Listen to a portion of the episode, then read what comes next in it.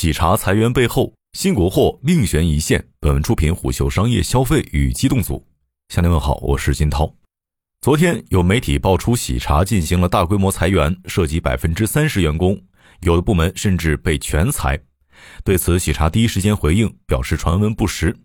就在一天之前的二月八号，奈雪的茶发布盈利预警。虽然收入同比预计增长超过百分之四十，但预计二零二一年经调整净亏损一点三五亿元到一点六五亿元，这已经是奈雪的茶连续第四年亏损。就在本土新品牌遇到成长的烦恼之际，国际大牌找到了再次拓土良机。春节期间，星巴克发布二零二二财年第一季度财报，数据显示，这是星巴克进入中国市场以来开店速度最快的季度，单季度就新增了一百九十七家门店。拓土的同时，星巴克还把触角重新伸向本土茶饮服务地。二零二一年，星巴克在部分重点城市重新调整了茶饮产品线比重，部分门店采用一层咖啡、二层茶饮的模式。其实，从二零二零年开始，星巴克就已经重新在市场上推出茶饮专门店。有业内人士认为，二零二二年星巴克等国际餐饮大牌给本土茶饮品牌的压力会更大。这就像是一个缩影。在飞速发展几年之后，本土品牌在尚处稚嫩的年纪遇到了更强悍的对手，而过去几年支撑他们崛起的热钱正在悄悄退场。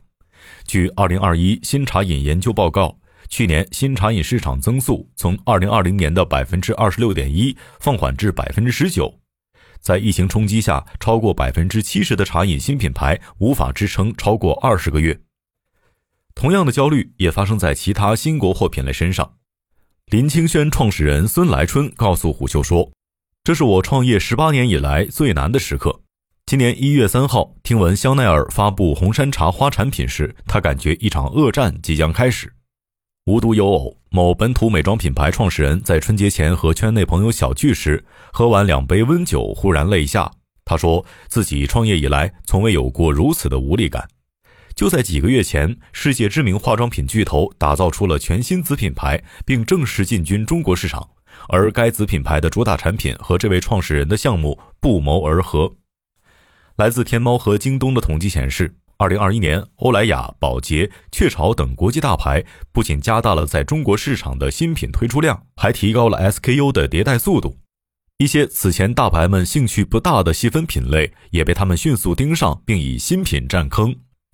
国际大牌的疯狂输出被视为一轮俯冲攻势，他们凭借更强的品牌势能、资金实力、供应链体系以及人才储备，就像突然冲入狼群的狮子一般，让本土品牌措手不及。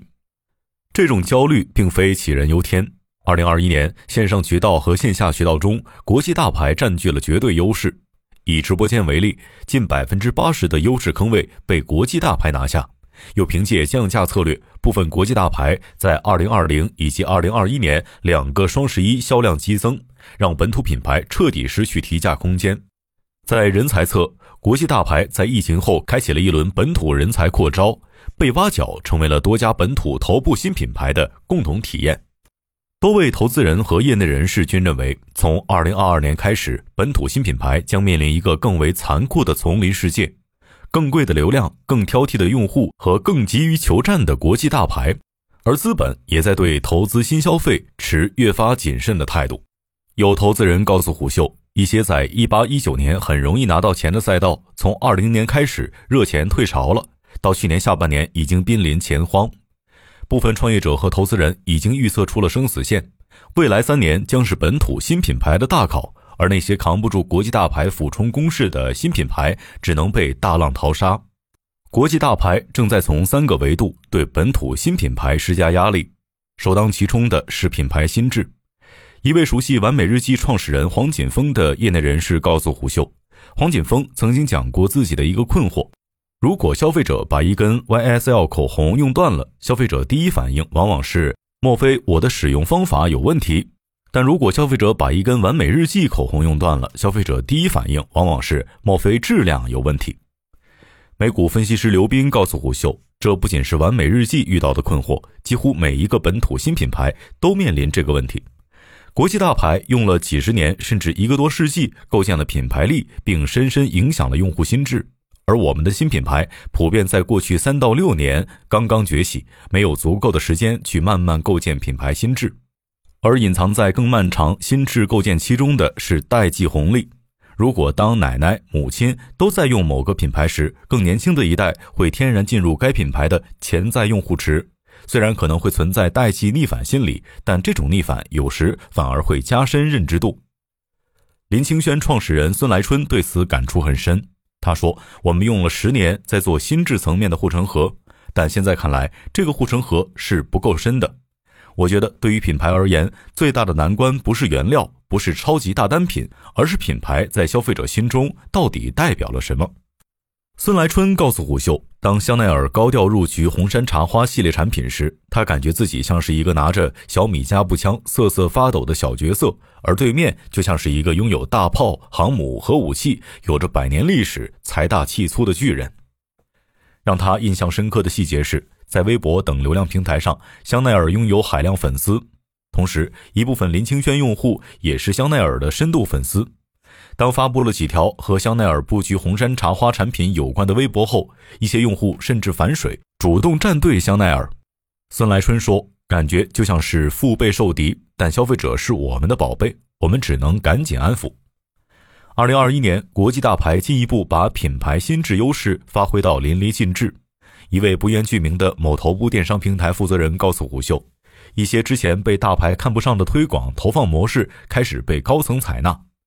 一个典型的案例是雅诗兰黛在去年史上第一次针对淘宝客安排了预算。该负责人告诉虎嗅，此前雅诗兰黛等头部大牌几乎不碰淘宝客，甚至根本就不会筹备这笔费用。在护肤美妆之外，同样的事情也发生在咖啡、鞋服、宠物以及潮玩等领域。以咖啡为例。某国际头部咖啡品牌在2021年不仅加大了在中国市场的营销预算，还几乎重组了营销团队。在抖音、小红书和 B 站，该品牌与大量达人和 MCN 机构合作，并开始组建自己的直播体系。而仅仅两年前，该品牌高层还在对这些新流量投放模式持谨慎迟疑态度。大牌的这种改变被圈内人总结为接地气。而接地气的营销模式让他们的品牌心智红利成倍放大。一家位于北京、专门服务消费品公司的营销机构负责人告诉虎嗅：“MCN UP 主 KOL 本身也希望获得大牌的加持。同样的价格下，大家往往会优先与国际大牌合作，因为这会对未来接单有利。在心智之外，渠道成为了本土品牌和国际大牌交锋的另一个主战场。”某本土气泡水品牌在2021年遭遇了强大的渠道压力，在以便利店为主的 CS 渠道和以大卖场为主的 KA 渠道，可口可乐等大牌几乎全线开火。有业内人士告诉虎嗅，这些大牌在2021年加大了在 CS 等渠道的布局，而便利店渠道恰恰是2018年之后本土饮料新品牌们崛起的关键端口。同样的事情也发生在护肤美妆领域。二零二一年，本土美妆集合店开启了创业热潮，画眉、黑洞、调色师等品牌纷纷进入扩张期。但值得玩味的是，美妆集合店的创业潮并未给本土品牌带来真正红利，反而是国际大牌、大牌孵化的子品牌以及国外小众头部品牌尝到了甜头。一位不愿具名的美妆集合店品牌创始人告诉胡秀。二零二一年，部分国际大牌加大了上门推销的力度，这让他感觉始料未及。一八年到一九年还得找门路去联系这些大牌，试图形成合作。到了二零年下半年和二一年，大牌们放低了姿态，对这些本土渠道持前所未有的开放态度。他曾在晚上十点接到一个陌生电话，自称是某欧洲二线品牌中华区市场负责人。对方表示想把旗下子品牌的新品免费赠送一部分到门店试卖。该创始人直言，当时他第一反应是遇到了骗子，没想到过了几天，这位市场负责人通过朋友再次联系他，最终双方形成了合作。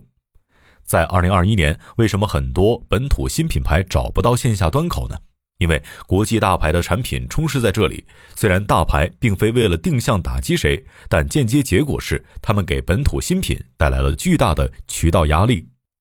渠道之争不只是发生在线下门店。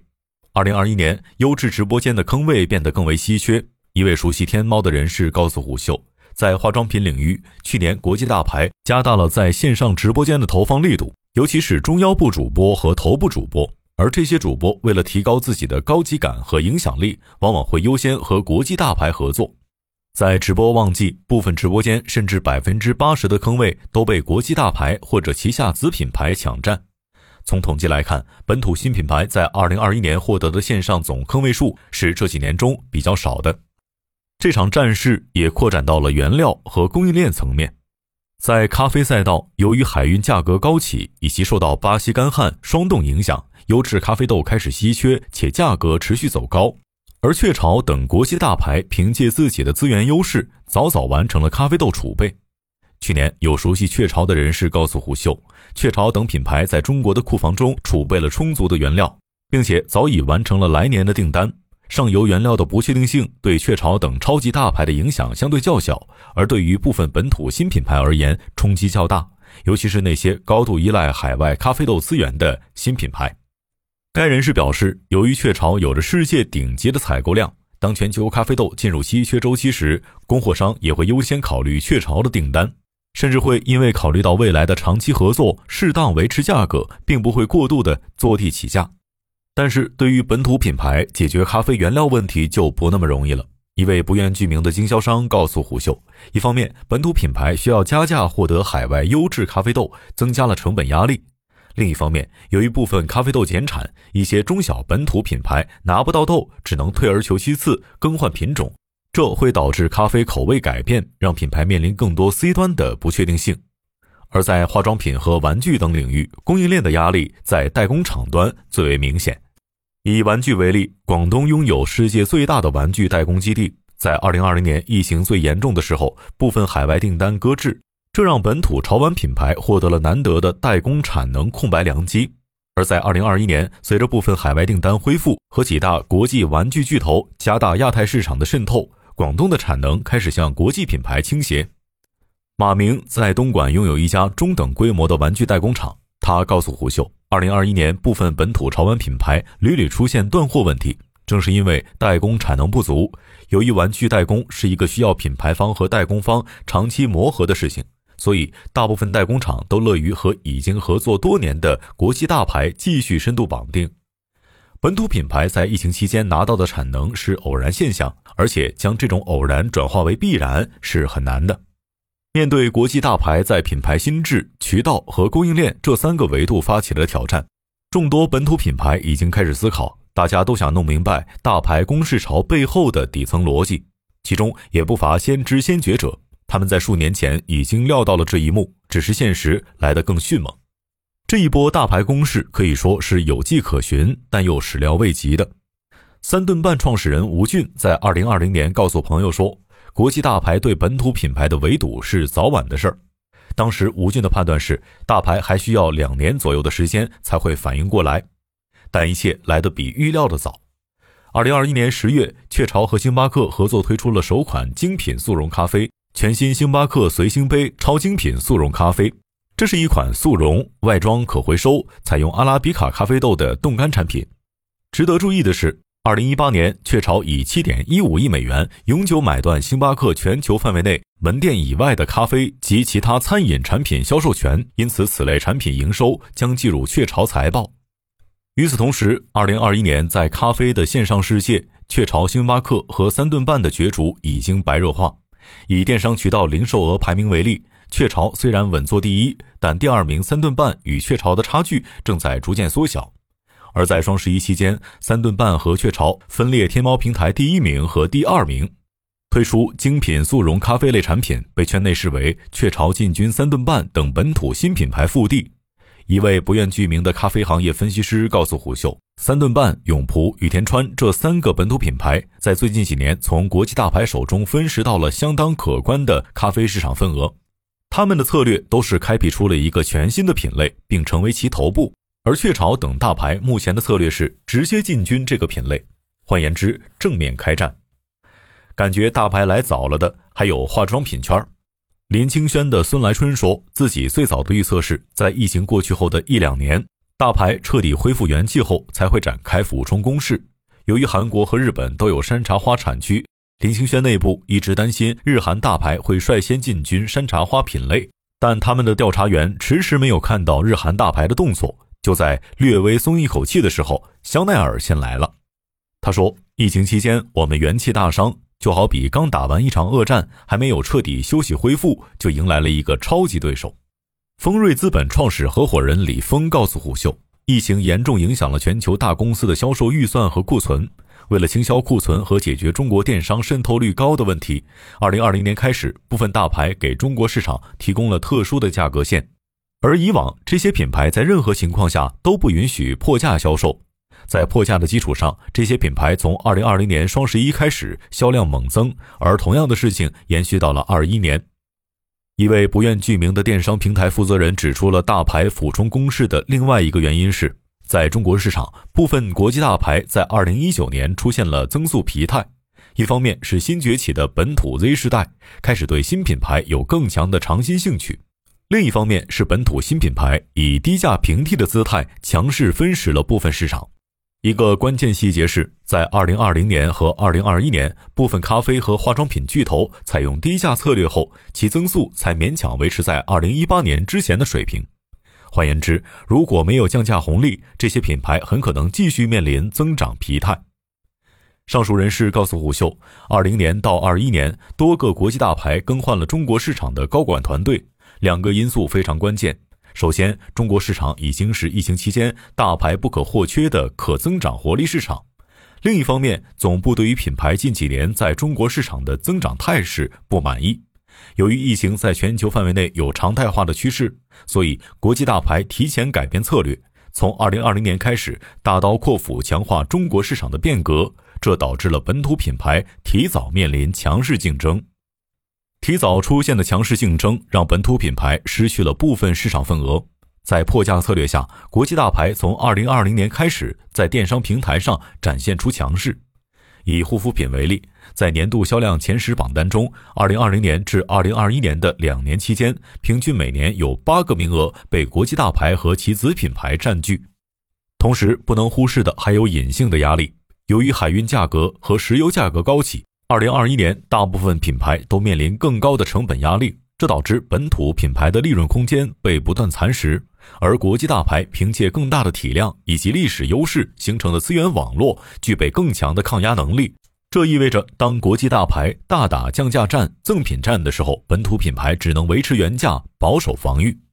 而且，本土品牌担心降价会影响品牌力，三到五年苦心经营形成的品牌形象，可能会因为降价而灰飞烟灭。我们或许可以从历史上窥探出整个剧情的走向。据丰瑞资本创始合伙人李峰分析，在两千年前后，中国曾出现过一次大牌平替潮，也出现了一些本土品牌。这些品牌多分布于日化和日清领域，但好景不长，二零零三至二零零四年，日化巨头宝洁在中国市场开始降价，这一降价战略一直持续到了二零零六年。而作为结果，零七年的市场上，很多两千年前后出现的本土品牌已经消失不见了。值得玩味的是。在这几年，石油价格持续走高，甚至涨幅达到三倍的情况下，本土品牌遇到了两大影响命脉的挑战，也就是原料成本持续走高，以及降价空间被大牌抑制。同样的事情也在日本和韩国市场发生过。孙春来告诉虎嗅，在二十世纪七十年代，日韩市场出现了一批本土品牌，他们迅速崛起，并且以更高的性价比从国际品牌手中抢走了一部分市场。当时，国际大牌也开始在日韩市场开展俯冲攻击，像雪花秀这类品牌挺住了，并最终活了下来，逐渐发展成为本土大牌。孙春来说：“我们现在面临的故事几乎一样。如果我们这些本土品牌扛不住，那么这个市场就会被国际大牌重新占据。如果我们能够活下去，那么中国会逐渐诞生一批源自本土的国际大牌。”本土新品牌与国际大牌之间面临的，也许是一场三年生死战。一位在2017至2021年专注投资新消费项目的投资人告诉虎嗅，2022至2025年会是本土品牌的生死考验期，但他并不乐观。他认为，过去几年诞生的本土品牌中，会有超过百分之八十的项目最终死掉。这位投资人表示，那些一味靠营销的品牌会迅速死去。因为资本圈已经不会砸钱了。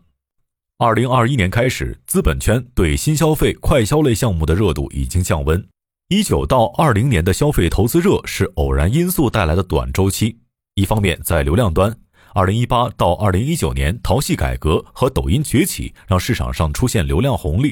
另一方面，是因为在疫情影响下，基础日常消费成为不确定中的较大确定性，这一确定性吸引了热钱。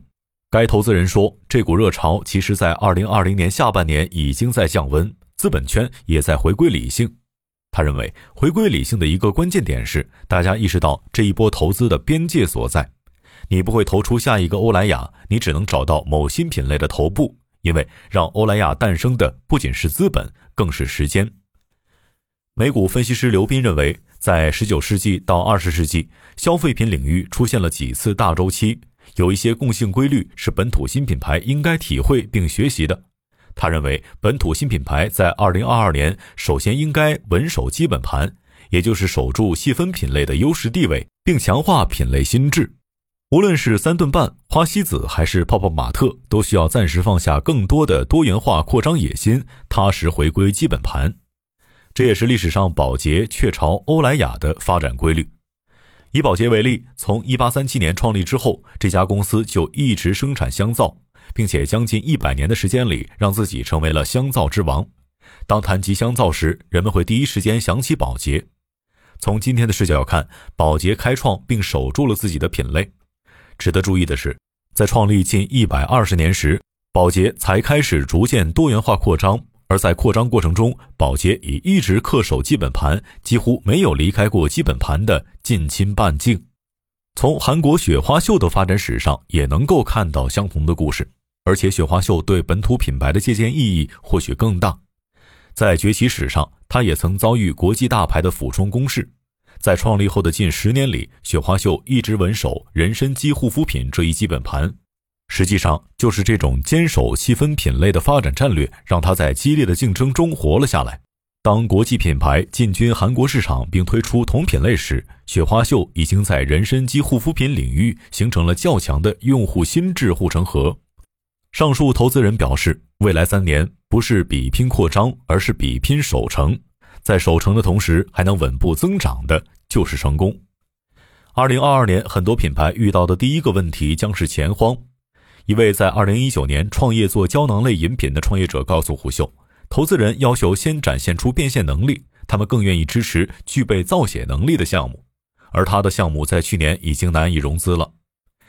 造血能力成为了二零二一年以来消费创投圈的高频词汇，但赚钱正在变得更难。有人向虎嗅提到了关键命脉问题：二零二一年至今，消费者的消费力普遍增速放缓。甚至部分消费者出现了消费力下降的情况，在这样的前提下，国际大牌的破价战略迅速分食了消费者的消费力。从基本面来看，二零二二年本土品牌面对的市场已经是消费力有限的市场。同时，在过去几年中，很多本土品牌的发展模式高度同质化，这会让本土品牌在争夺有限消费力时变得更为激烈残酷。值得注意的是，绝大部分本土新品牌尚未从疫情导致的元气大伤中彻底恢复，这会让新品牌持续承压。以完美日记和花西子为例，由于疫情导致的口罩效应，让整个美妆圈都深入寒冬。而在短期之内，美妆界很难从根本上解决口罩带来的关键痛点。在更激烈的江湖中，人才还变得更为稀缺了。不止一家本土品牌创始人告诉虎嗅。自己的中层或骨干员工在去年被国际大牌延揽，在化妆品、饮料、鞋服等领域，国际大牌于二零二一年大肆扩招中国本土人才。一位不愿具名的资深 HR 告诉虎嗅，有三个因素导致了这个局面。首先，国际大牌都意识到需要让更懂中国市场的人掌握实权，这也是为什么二零二一年多家国际大牌的中华区管理层中，中国本土管理者的权重被加大。随之而来的变化是，本土人才在中层岗位和关键岗位的占比持续走高。其次是在疫情影响下，国际大牌都把深耕中国市场视为自己的发展关键。随着中国市场的优先级提高，人才扩招和培养储备成为了必经之路。第三个因素是，国际大牌迫切需要招揽一批年轻的人才，以方便自己更好地读懂中国 Z 世代乃至零零后消费者。刘斌分析说，对本土品牌而言，Z 世代和零零后是一线生机；对国际大牌而言，这是巨大的增量市场，有待开发。他认为，中国 Z 世代消费者和美国同龄年轻一代有着明显的消费差异。中国 Z 世代开始对国货更感兴趣，更愿意对新品牌尝鲜，而美国年轻一代正在对海外爆品、跨文化产品、欧洲轻奢大牌充满兴趣。有创业者表示，未来三到五年也是一场本土品牌和国际大牌争夺中国年轻一代的比武。孙来春认为，好消息是这代年轻人对本土品牌更宽容。如果十年前发生这样的竞争，本土品牌难有还手之力。而今天，本土品牌起码没有输在起跑线上。但年轻一代绝非容易糊弄的一代，在抖音和小红书平台，大量九五后消费者对不满意的品牌直言不讳。而且在圈层社交逻辑下，他们对身边人有着质变的影响力。这意味着那些想活下去的本土品牌只能回归产品本身，通过产品谋求生机。每一代人有每一代人的使命。我们说了这么多年的工匠之心、产品主义、用户至上，现在它变为生死线摆在了面前。去做的人生，玩噱头的死。这可能是我们这代消费创业者的宿命。一位消费赛道连续创业者如是说道：“商业洞听是虎嗅推出的一档音频节目，精选虎嗅耐听的文章，分享有洞见的商业故事。我是金涛，下期见。”